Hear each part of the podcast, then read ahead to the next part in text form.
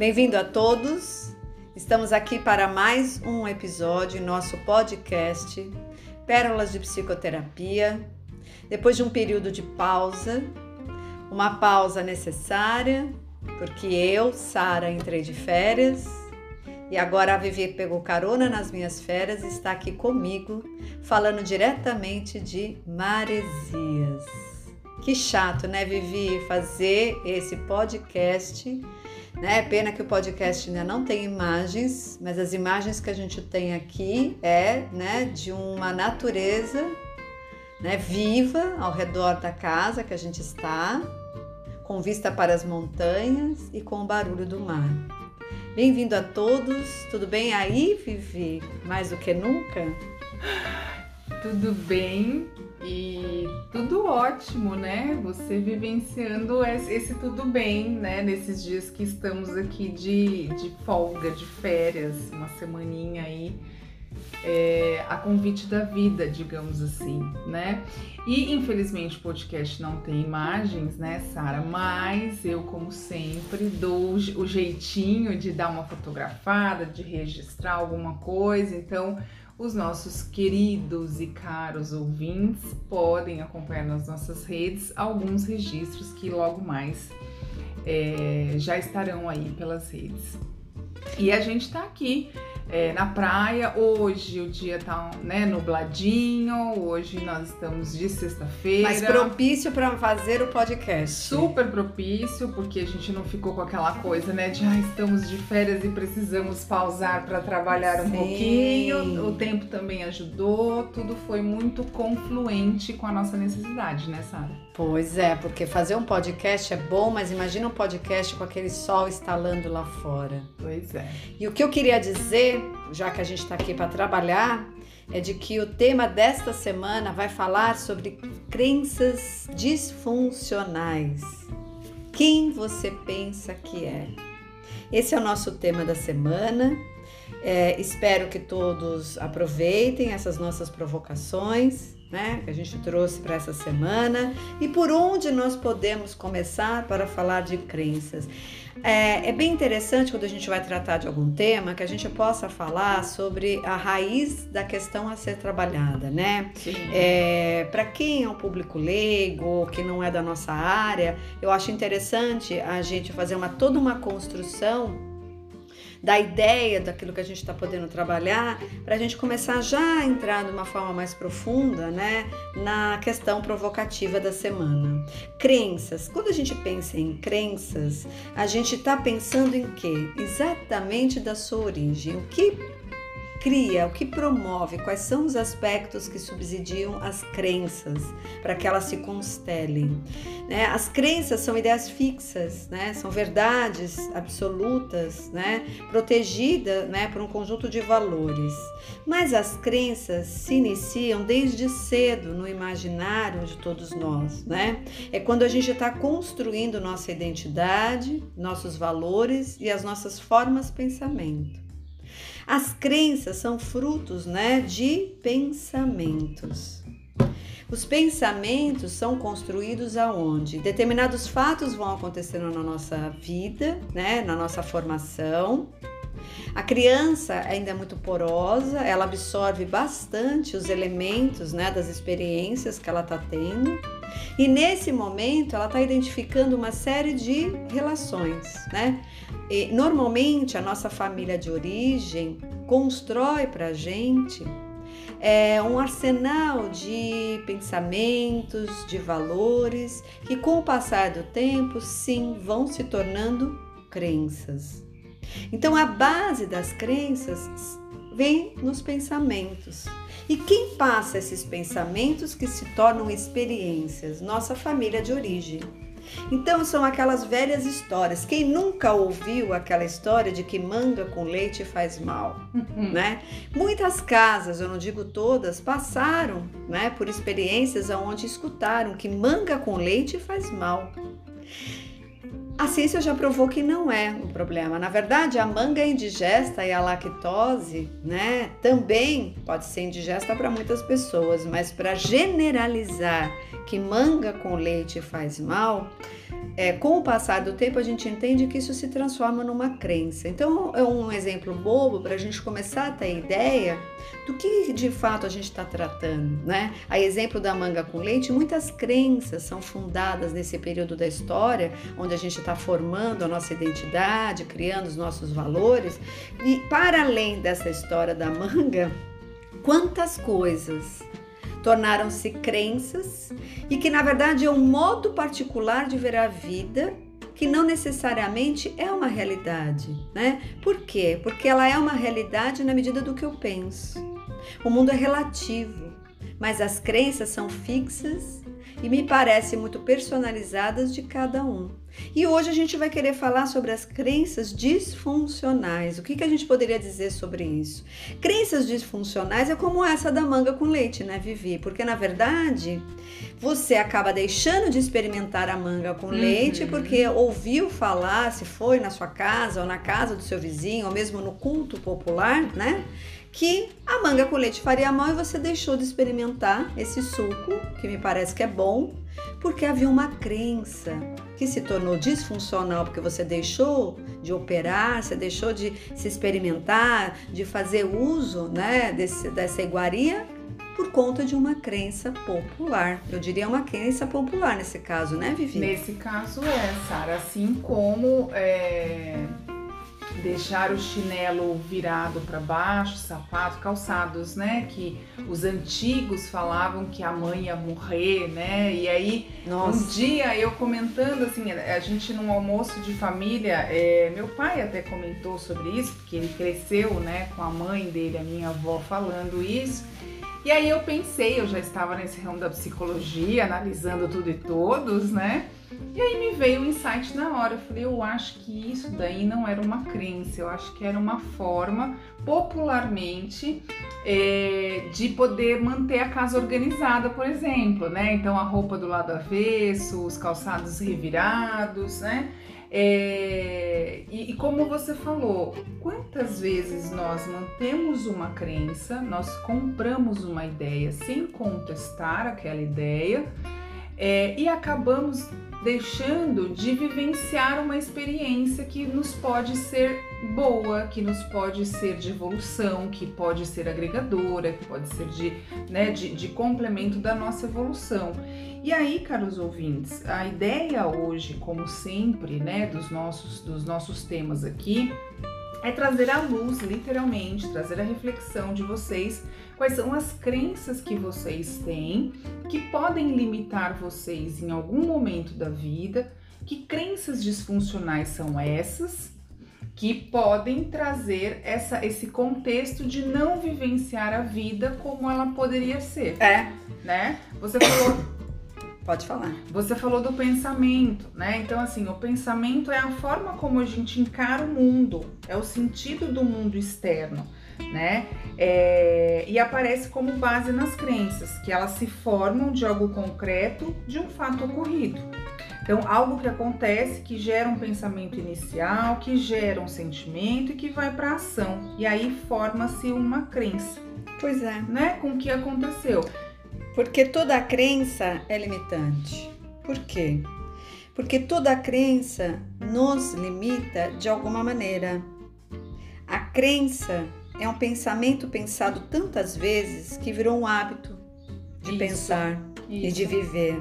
Ou seja, quando você baliza as suas atitudes baseadas numa forma de pensar, você a partir daí vai deixando de ampliar o seu espectro de experiências baseado em um conjunto de valores né, que se tornaram crenças. Crenças, eu digo, quando elas estão engessadas, sem a permissão até de questionar se eu posso mesmo misturar a manga com leite.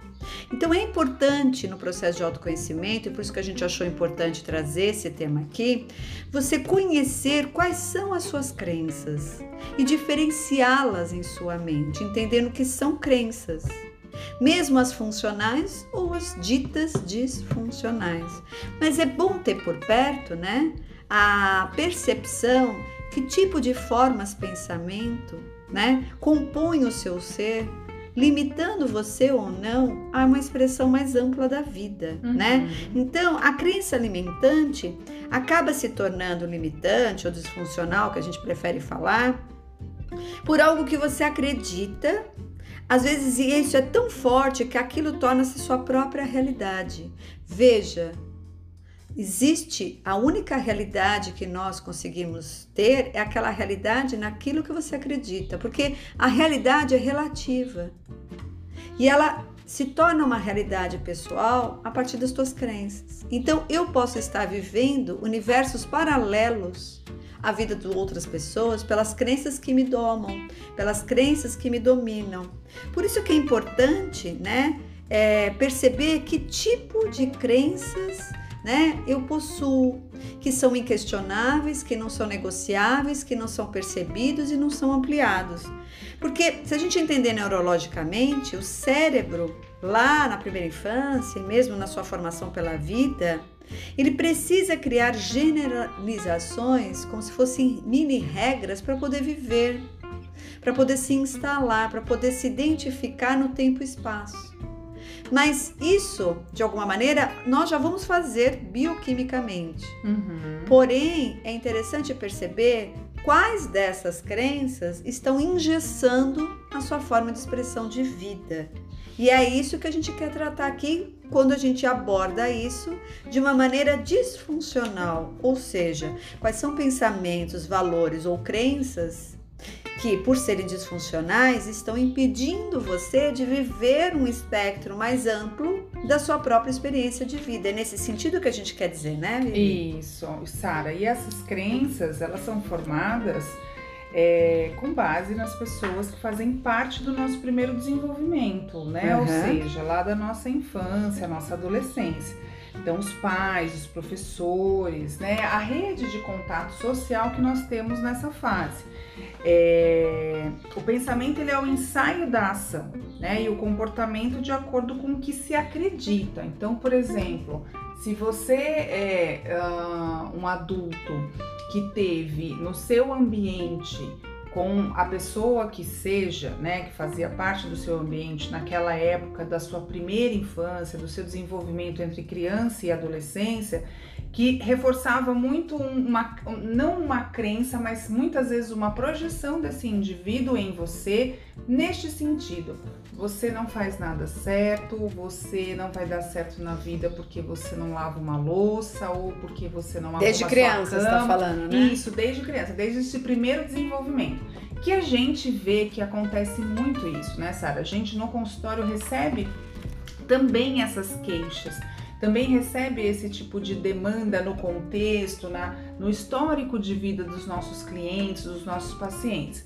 Então, isso pelo, o, que, que é a crença nesse sentido? É a crença de, não, se a minha mãe, ou meu tio, ou meu colega, ou meu melhor amigo está dizendo isso de mim, é porque ele está certo. Eu acabo acreditando nele no sentido de poder pertencer àquele mundo dele e muitas vezes as crenças também fazem parte dessa necessidade de pertencimento, né, Sara? De poder é, é, fazer parte é. realmente é. daquele círculo social, daquele mundo, né? Então, numa questão religiosa, num contexto religioso, por exemplo, a gente tem a, a, o sentido, né, aquela doutrina, aquele dogma que algumas religiões, por exemplo, né, é, você só pode ter o, o, a sua perder a sua virgindade, né, tanto o homem quanto a mulher, quando você casar, quando você contrair o matrimônio.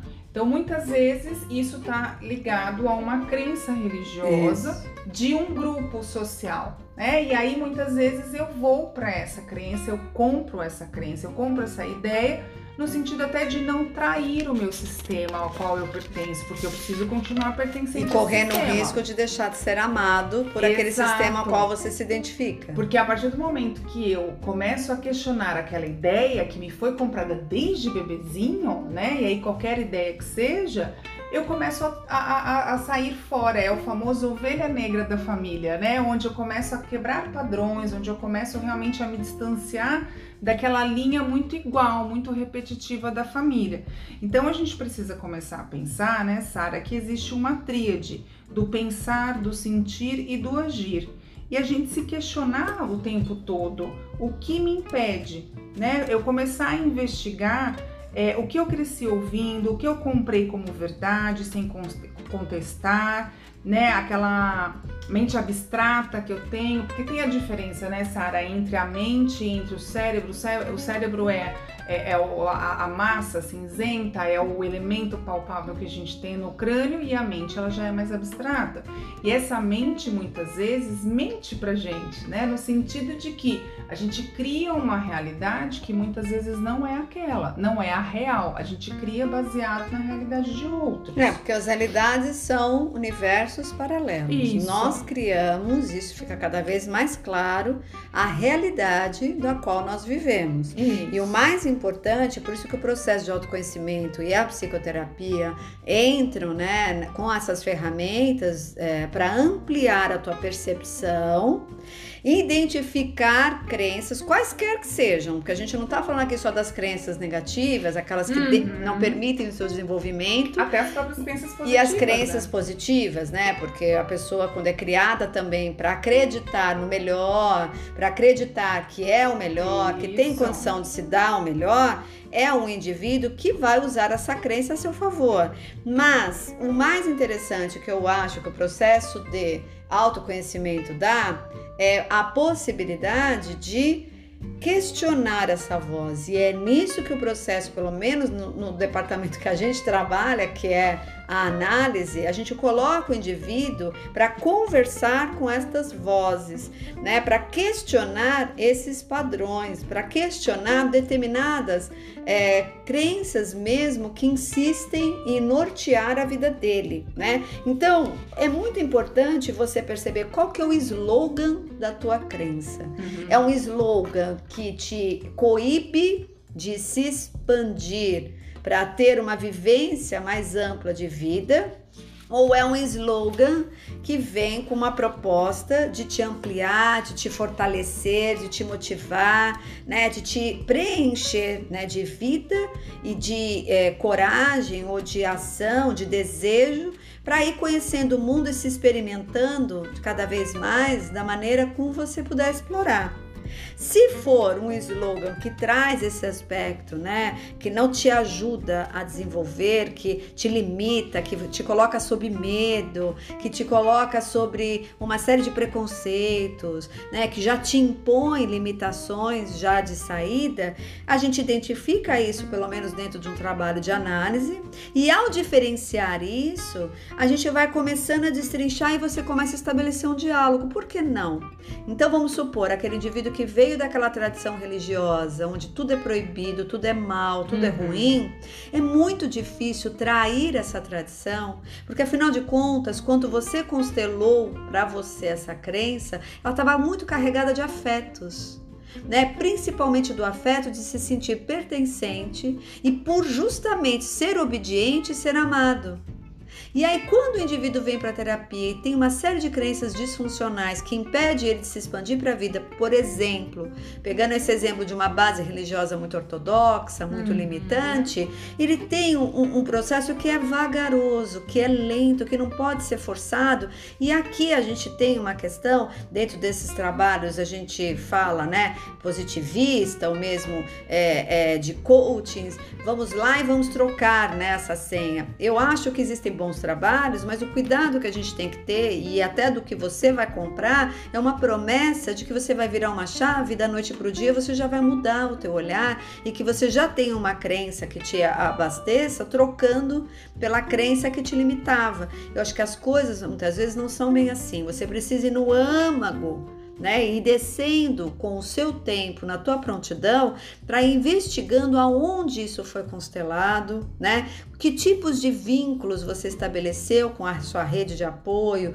ou as pessoas que estavam envolvidas quando te colocaram nessa forma de pensamento e você ir trabalhando essas barganhas com o inconsciente que ele é muito poderoso. O inconsciente ele também tem uma ordem própria e quando ele instalou em você como se fosse um software mesmo, né? Eu costumo uhum. dizer isso um estilo de pensamento, para você fazer a transferência para um outro mais aberto, mais abrangente, você tem que ir com muito cuidado porque você vai liberar muita energia psíquica que diz respeito aos afetos por tanto tempo que você ficou segurando aquela crença para poder agradar o sistema da onde você veio, seja ele religioso, né? Seja ele familiar, seja ele da sociedade ao qual você vive. Isso acontece muito com os impactos também de imigrantes, né? É, tem imigrantes que foram para outros países e para manter a sua identidade levaram um conjunto de crenças uhum. para poder manter a raiz. Olha como isso é forte, fala de afetos. Isso. Manter a raiz com o conhecido, né?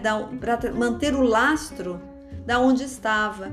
Mas a grande questão que a gente está trazendo é que muitos desses lastros ou crenças ou formas pensamentos podem estar limitando os descendentes que precisam abrir campo, precisam se desenvolver, ou seja, ir além daquele ponto e se tornam amarrados ou presos e muito culposos em ter que quebrar os pactos estabelecidos com aquela família ou cultura de origem, né, Vivi? Sim, e pensar assim, né, Sara? A crença é uma construção de uma vida toda, né?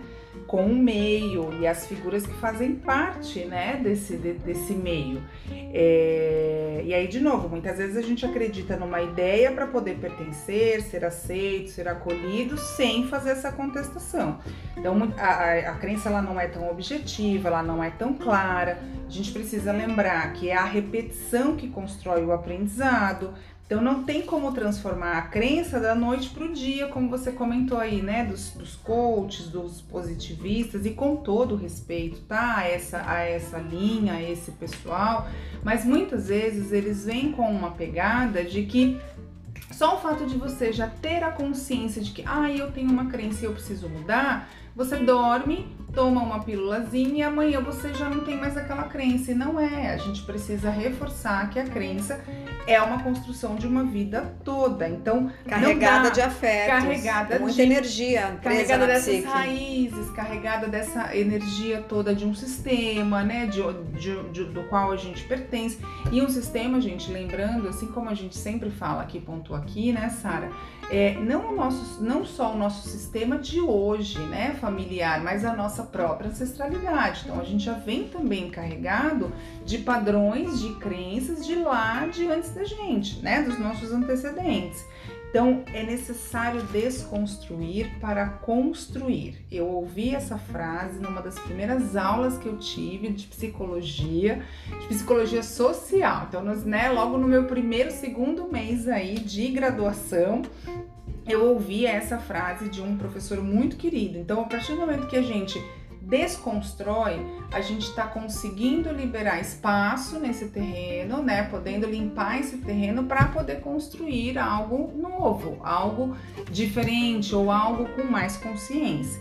E aí, Sara, a gente precisa pensar que aí existem algumas questões. Nós temos a repetição da experiência, né? Repetição de experiências, é, onde eu preciso construir novos aprendizados que leva tempo. Muitas vezes a gente fica no conforto negativo porque está no desconhecido, né? A síndrome de Gabriela, né? Eu nasci assim, eu cresci assim, vou morrer assim, sempre Gabriela. Então, não.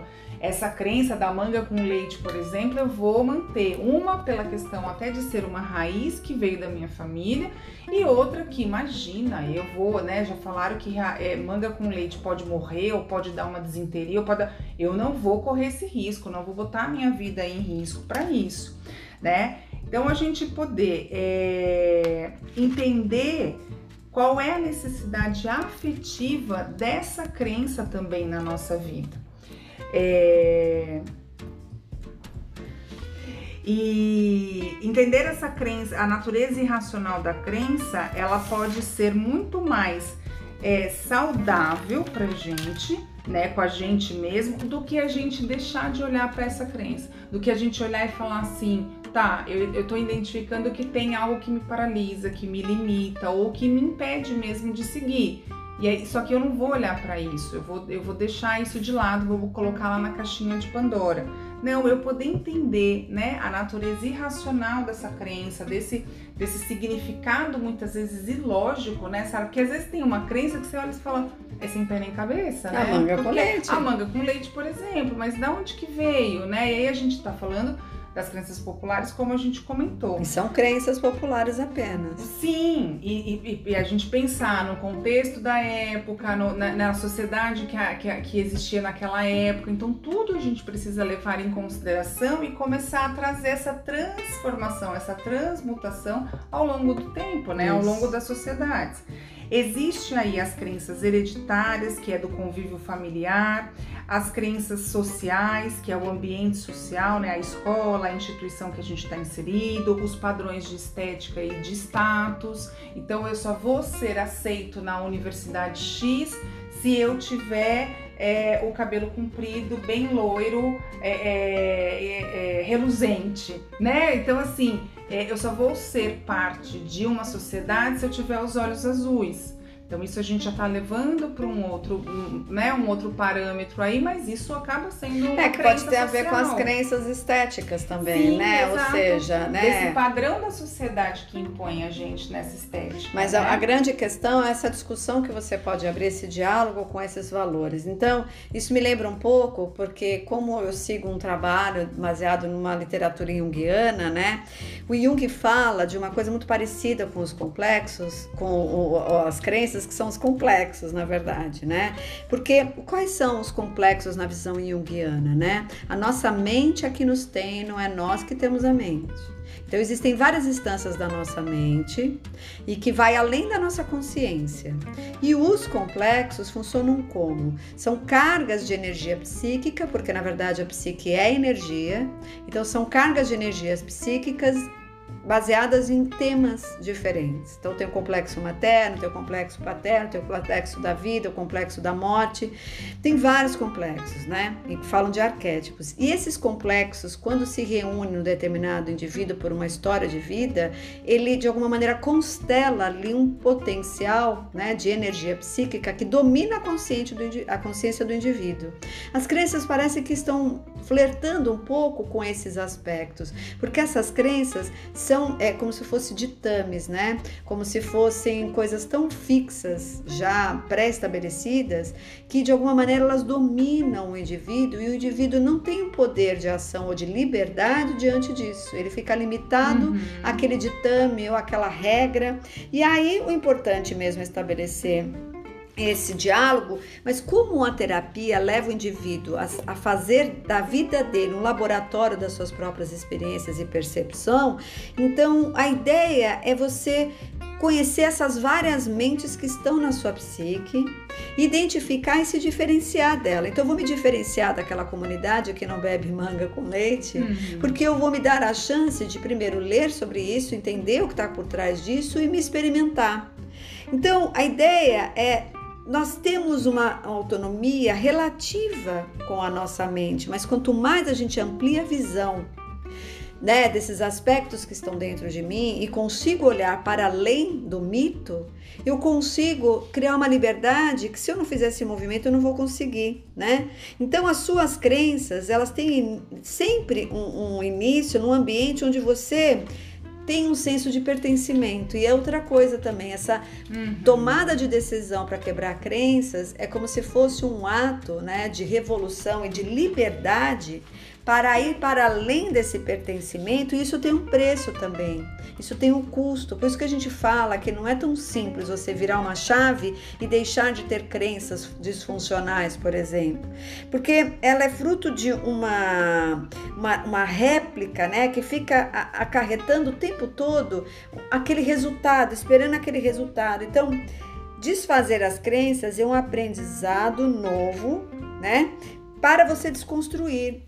E você precisa construir novas experiências para construir novas realidades. Se eu tomar então a tal do. Agora a gente encarnou né, no exemplo da manga com leite. Mas é. parece ser uma coisa muito simples para começar a entender a partir daí. Se eu quebro com uma minha nova experiência e vou lá e faço a tal da, da, do suco de manga com leite, tomo e fico ok, eu já ampliei o meu campo de ação e comprovei na experiência real que aquilo foi por terra. E aí eu ultrapasso aquela crença e começo a construir meu próprio senso de valores.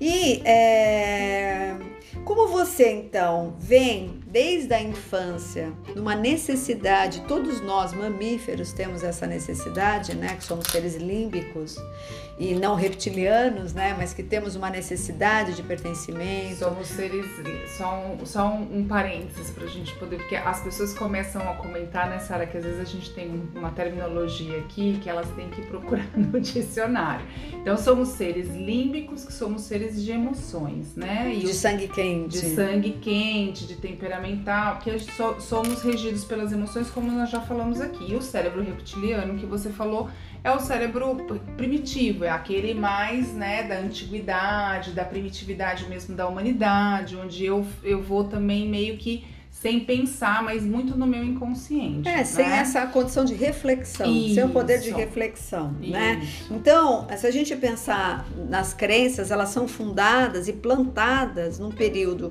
onde a gente é vulnerável, normalmente na infância e adolescência. Uhum.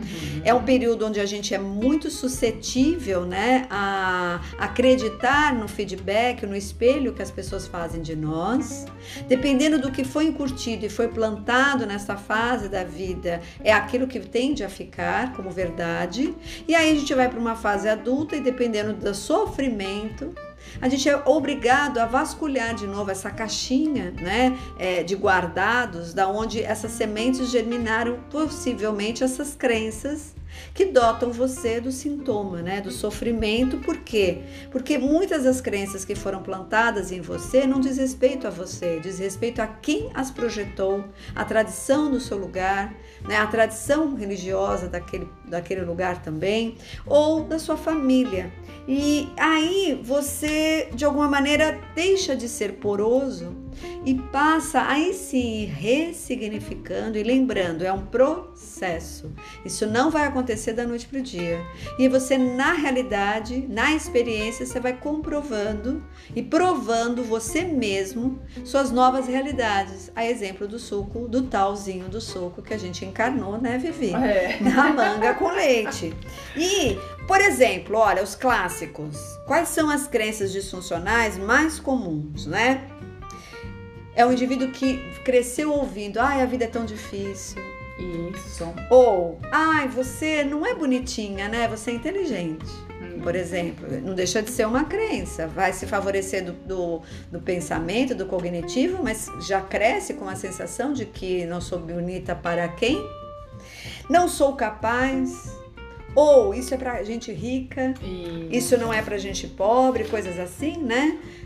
Ou a, as crenças relacionadas ao tempo e à idade, né? No sentido de que já é. estou velho para isso. Imagina, já estou com 40 anos e não, tem, não, não posso fazer né, mais o que eu fazia antes. É uma crença disfuncional. É uma crença, já estou com 60, já sou avô, já sou bisavó e que isso que eu vou entrar numa faculdade ou que eu vou fazer um curso, né? É, é, eu vou continuar me, me me nutrindo de conhecimento, né? Não, minha fase já passou, meu tempo já passou, né? Ou no meu tempo era daquele jeito. Também é uma crença, né, Sara? Porque o nosso tempo é sempre do agora, né? E você estava falando aí de experiências, por exemplo, as experiências tanto ruins quanto positivas, né? Quanto negativas, é, quanto é, positivas, boas, né? É, elas criam a crença. E muitas vezes a gente acaba usando justificativas equivocadas, né? É, no julgamento do outro, baseado no julgamento do outro, que era o que você estava falando. Sim, é como né? a sociedade fica também, Margiana. Então, por Sim. exemplo, ai, é, então eu não sou bonita porque eu não tenho o corpo da fulana de tal influencer, né? É, ou eu não sou bem sucedida porque eu não tenho o carro do Beltrano. Isso. Né? Hoje em dia, por exemplo, você, você não vai ter futuro porque você não é investidor de nada. Isso. Quer dizer, então o que, que é ter prosperidade? É só ser investidor? Né? Como é que você faz uso do seu dinheiro? Quais são as suas buscas? Quais... Então, essa necessidade, no fundo, no fundo, de massificar e generalizar padrões é a grande raiz das ervas daninhas das crenças disfuncionais.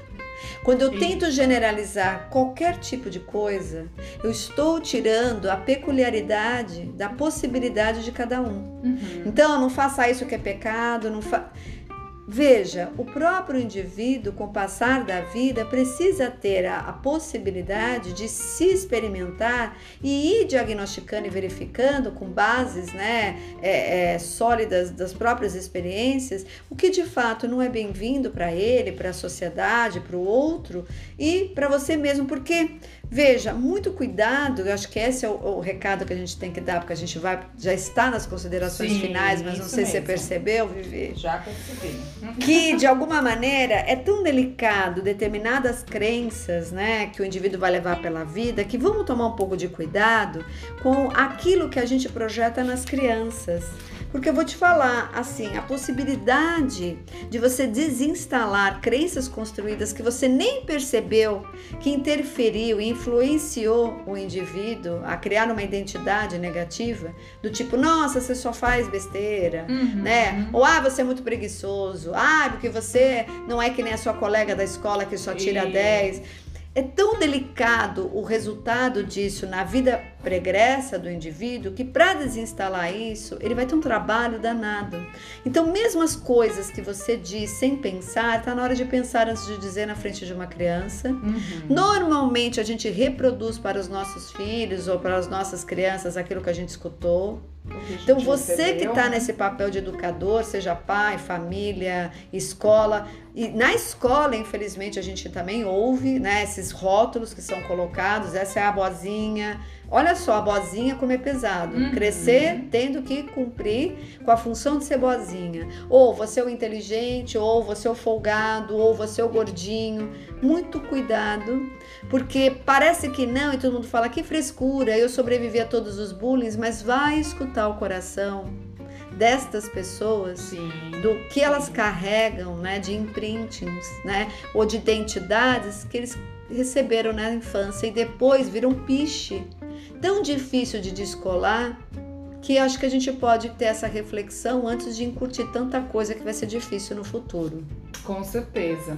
Bom, as minhas considerações finais, Sara, é um, um, uma ideia, uma dica, né, aqui para os nossos ouvintes, é, de um exercício. Então, é, a gente como sempre, a gente não consegue aprofundar tanto os temas aqui, porque a nossa ideia não é ficar algo muito cansativo, muito maçante, né? Às vezes tem alguns temas que já são mais densos, então por si só eles já ficam. Então, vocês poderem a partir desse episódio aqui, se fez sentido para vocês, vocês querem entender um pouquinho mais, comecem já a fazer esse exercício interno, pega um papel e uma caneta num dia que você está mais tranquilinho e vai pensando, já vai fazendo essa auto-investigação. Coloca a princípio, faz duas colunas, né? O que é crença para você? O que, que você entende de crença e aí disfuncional ou limitante? E o que você tem de crença que você traz já da sua família, da sua educação, do seu ambiente, do seu convívio, do seu desenvolvimento. A partir daí é onde você vai começar a olhar e ver o que, que isso aqui impacta na minha vida no sentido de me impedir ou de me alavancar. Então fica aqui a sugestão de exercícios sobre crenças para vocês começarem a identificar quais são as crenças que estão é, permeando o contexto histórico de vocês. Então, e é depois, é né, visto esse material, o que eu acho que é interessante, Vivi, é encaminhar né, esse material para um trabalho onde você tem um lugar para poder sim, discutir, para você poder ir para a raiz desse tipo de crença, como é que você pode ampliar a visão e perceber né, em que momento da vida você constelou isso e como você vai desconstruir desconstelar e desprogramar esse processo.